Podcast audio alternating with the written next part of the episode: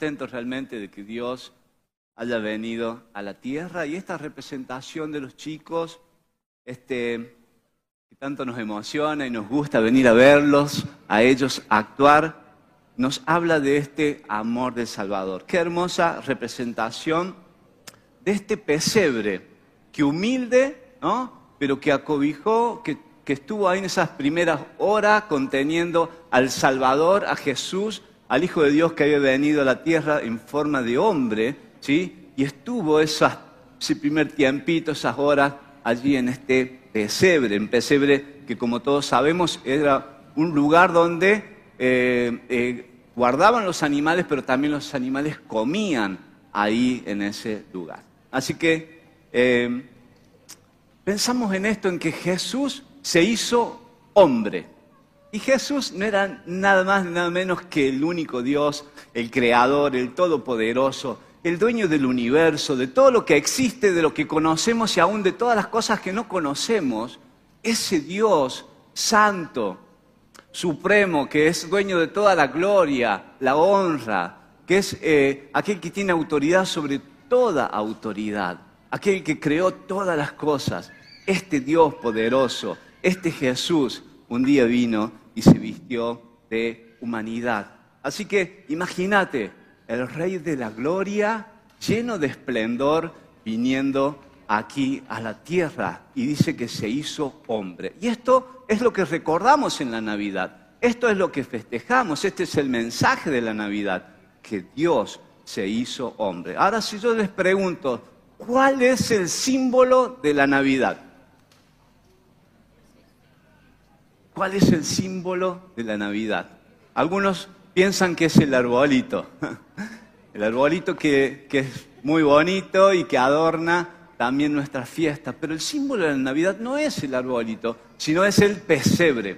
El pesebre, este lugar humilde que contuvo a este Rey de Gloria. Este lugar sencillo, pero que ahí donde Dios se posó para acercarse a nosotros. Así que vamos a leer juntos unos versículos del libro de Filipenses. Y antes de este pasaje, el, apóstol Pablo le está diciendo a la iglesia de Filipo de que quería que ellos tuvieran este mismo sentir, este mismo pensamiento y que hicieran lo mismo que hizo Jesús. ¿no? Y dice el versículo 7, en cambio renunció a sus propios, a sus privilegios divinos, perdón, adoptó la humilde posición de un esclavo y nació como un ser humano. Cuando apareció en forma de hombre, se humilló a sí mismo en obediencia a Dios y murió en una cruz como morían los criminales. Por lo tanto, Dios lo elevó al lugar de máximo honor y le dio el nombre que está por encima de todos los demás nombres, para que ante el nombre de Jesús se doble toda rodilla en el cielo, en la tierra y debajo de la tierra. Qué maravilloso nuestro Dios, que siendo Él lleno de gloria y esplendor, vino y se hizo como nosotros. Dice que renunció a sus privilegios divinos, a estar allí reinando en su trono, tomando todas las decisiones, disfrutando de esa autoridad y vestido de esa gloria y majestad. Pero dice que renunció a esos privilegios para humillarse y hacerse como nosotros. Y qué comienzo, ¿no? En un lugar tan humilde y tan sencillo como un pesebre. Este rey de majestad vino y se vistió de humanidad. Se humilló, pero dice este pasaje que hemos leído que al final Dios lo exaltó y lo puso sobre todo nombre. Y Jesucristo aún en un momento renunciando a esos privilegios, ahora de vuelta al Padre, lo vuelve a poner sobre todas las cosas y lo vuelve a exaltar. Obviamente que esto pasa después que Jesús vive los 33 años aquí en la tierra y como también sabemos todos, un día murió en una cruz y ahí Él después resucitó y Dios lo pone de nuevo sobre toda autoridad y sobre toda creación. Así que podemos decir que la Navidad es la iniciativa de Dios por acercar su gloria a los hombres. Dios quiere acercarnos a Él y Él quiere que nosotros podamos conocer y disfrutar de esta gloria de Dios. Y como bien vimos en, en esta representación con los niños, en un momento un ángel dice que se le apareció a los, a los pastores que estaban cuidando en la noche a su rebaño. Y dice que luego que les anunció que había nacido Jesucristo el Salvador y que lo iban a encontrar en un pesebre, apareció una multitud de ángeles en el cielo que cantaban y daban gloria a Dios. Y dice el libro de Lucas capítulo 2, versículo 14, Gloria a Dios en las alturas y en la tierra paz, buena voluntad para con los hombres. Y este es lo que Dios quiere hacer. Es quiere mostrar su gloria, pero quiere traer paz a tu vida, a tu corazón, a tu familia. Y en este tiempo podemos disfrutar de esta paz aquellos que recibimos a Jesús en nuestras vidas. ¿Para qué? Para que Él pueda mostrar su voluntad perfecta a los hombres, a cada uno de nosotros. El apóstol Juan, que era uno que estuvo cerquita de Jesús y la Biblia dice que es el discípulo amado, porque tenía una relación muy cercana con Jesús, expresó lo siguiente en el capítulo 1, versículo 14. Y aquel verbo fue hecho carne y habitó entre nosotros y vimos su gloria, gloria como del unigénito del Padre, lleno de gracia y de verdad. Qué hermoso que nuestro Dios, lleno de gracia y de verdad, lleno de gloria, vino y habitó entre nosotros vino y mostró esa gloria del Padre. Porque ese era su propósito, venir a la tierra para mostrarnos su gloria, para acercarnos a su gloria y para que también podamos disfrutar de sus bendiciones, de su amor, de, este, de esta gracia y de la verdad de Dios para nuestras vidas. Así que Jesucristo hoy sigue estando lleno de gracia y de verdad. Esa gracia y esa verdad está para vos y está para mí. Y en estos tiempos de fiesta donde se remueven muchas cosas, necesitamos la gracia de Dios y su verdad para mantenernos enfocados, para mantenernos en sanidad, para mantenernos en paz y disfrutar de esa paz que Dios quiere darnos. Así que Jesús hoy puede seguir llenando tu vida de gracia y de verdad es el amor generoso de Dios. Por eso leemos en el libro de Santiago capítulo 4, versículo 6, pero el generoso amor que Dios nos da es aún más fuerte. Es tan grande, es tan fuerte, es tan glorioso lo que Dios ha venido a traernos a nosotros, que dice, por eso la escritura dice, Dios rechaza a los orgullosos, pero es bueno con los humildes. Fíjense, acá el Señor nos está dando un mensaje. Jesucristo se humilló para venir con nosotros, para hacerse hombre, para acercarnos al Padre, para, para darse a conocer. Pero dice que Él rechaza a los orgullosos. Necesitamos en humildad venir ante Dios para poder disfrutar de esta bendición, de este amor generoso que Dios tiene para con cada uno de nosotros. Ahora, ¿con quién es bueno Dios? Según este pasaje. Dice que Dios es bueno con los humildes. Y esto es algo que yo hoy quiero rescatar. Quiero que hoy nos podamos ir de este lugar tratando de vivir en esa humildad que Dios quiere que vivamos. Ser humilde es no creernos que somos mejores que otros. Aunque tengamos más capacidades, aunque tengamos más estudios, aunque tengamos más bienes materiales. La humildad es no creernos mejor que los demás sino que la humildad tiene que ver con nuestra actitud en cómo nos relacionamos con los demás. Así como Jesús, que aún siendo Dios, se humilló para que nosotros podamos disfrutar de su amor. Por lo tanto, esta Navidad es nuestra oportunidad de humillarnos ante Dios y humillarnos ante los demás. Humillarnos ante Dios y humillarnos ante los demás. ¿Cuántas cosas o situaciones necesitamos resolver? ¿Cuántas cosas el orgullo nos hace que Dios nos rechace o aún las personas con las cuales nos relacionamos también pongan como un freno, una pared, una barrera? Hay un rechazo porque necesitamos humillarnos. Así que te voy a decir que humildad es lo opuesto al orgullo.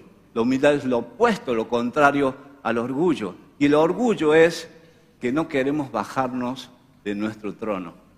Muchas veces no nos queremos bajar de nuestro pedestal, de nuestra plataforma. Y necesitamos en este tiempo, y esta Navidad es la oportunidad de poder humillarnos. Así que la pregunta sería, ¿de qué plataforma o de qué pedestal necesitamos bajarnos en este tiempo? ¿En qué lugar nos hemos puesto más altos que otros que necesitamos humillarnos?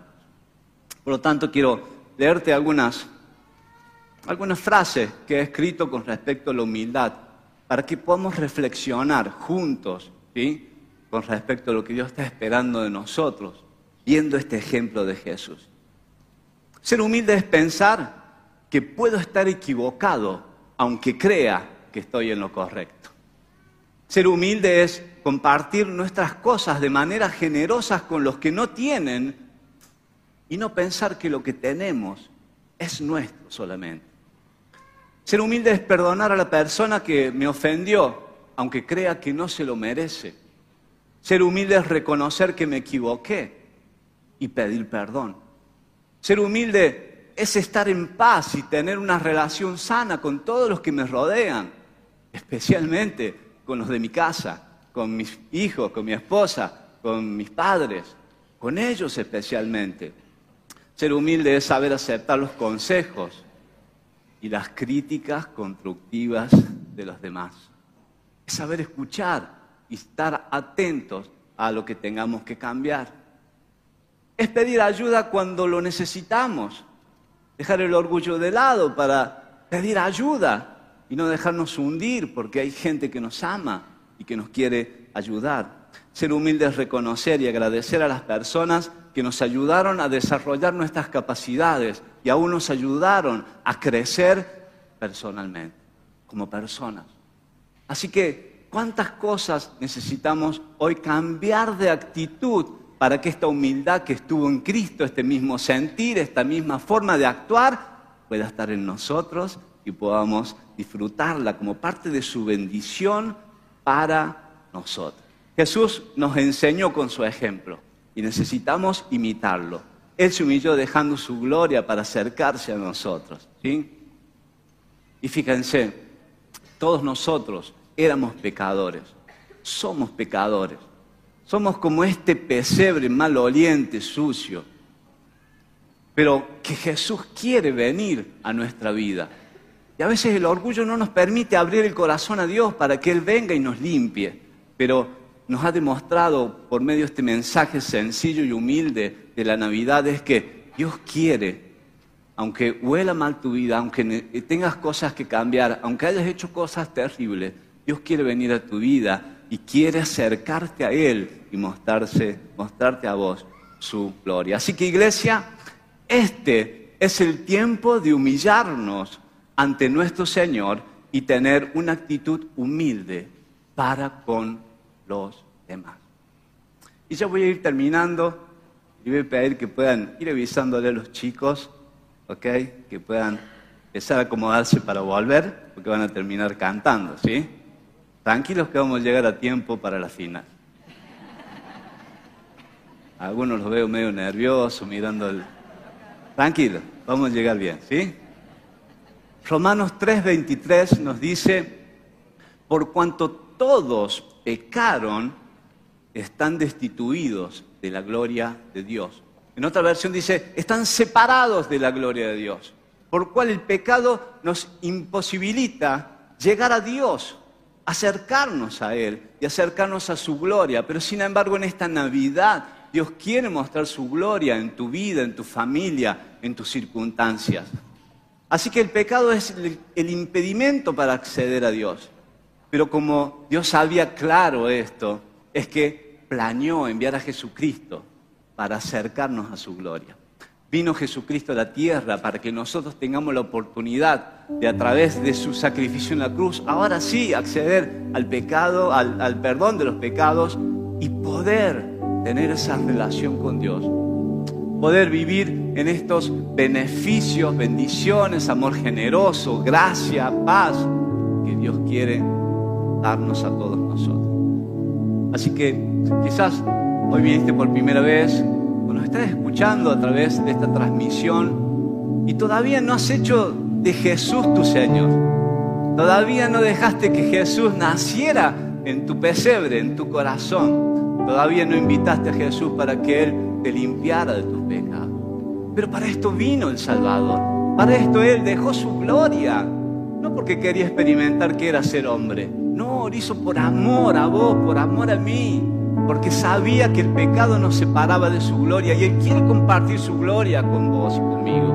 Así que si todavía no has tomado esta decisión por Cristo, que yo quiero invitarte con una sencilla oración a que vos puedas recibir a Jesús como tu Señor y Salvador. ¿Qué tenés que hacer? Primero tenés que arrepentirte. Reconocer en humildad los pecados, las cosas que has hecho, para ir a Dios y pedir perdón, que es el segundo paso.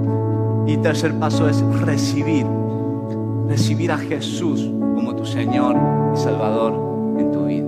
Si esto es lo que quieres hacer en esta mañana y en este tiempo de la Navidad, qué más oportuno, qué mejor tiempo que puedas tomar esta decisión. Así que yo te voy a guiar en una cortita oración, si esta es tu, decisión en este día. Y repete conmigo ahí donde estás, de tu casa, aquí, donde estés escuchando.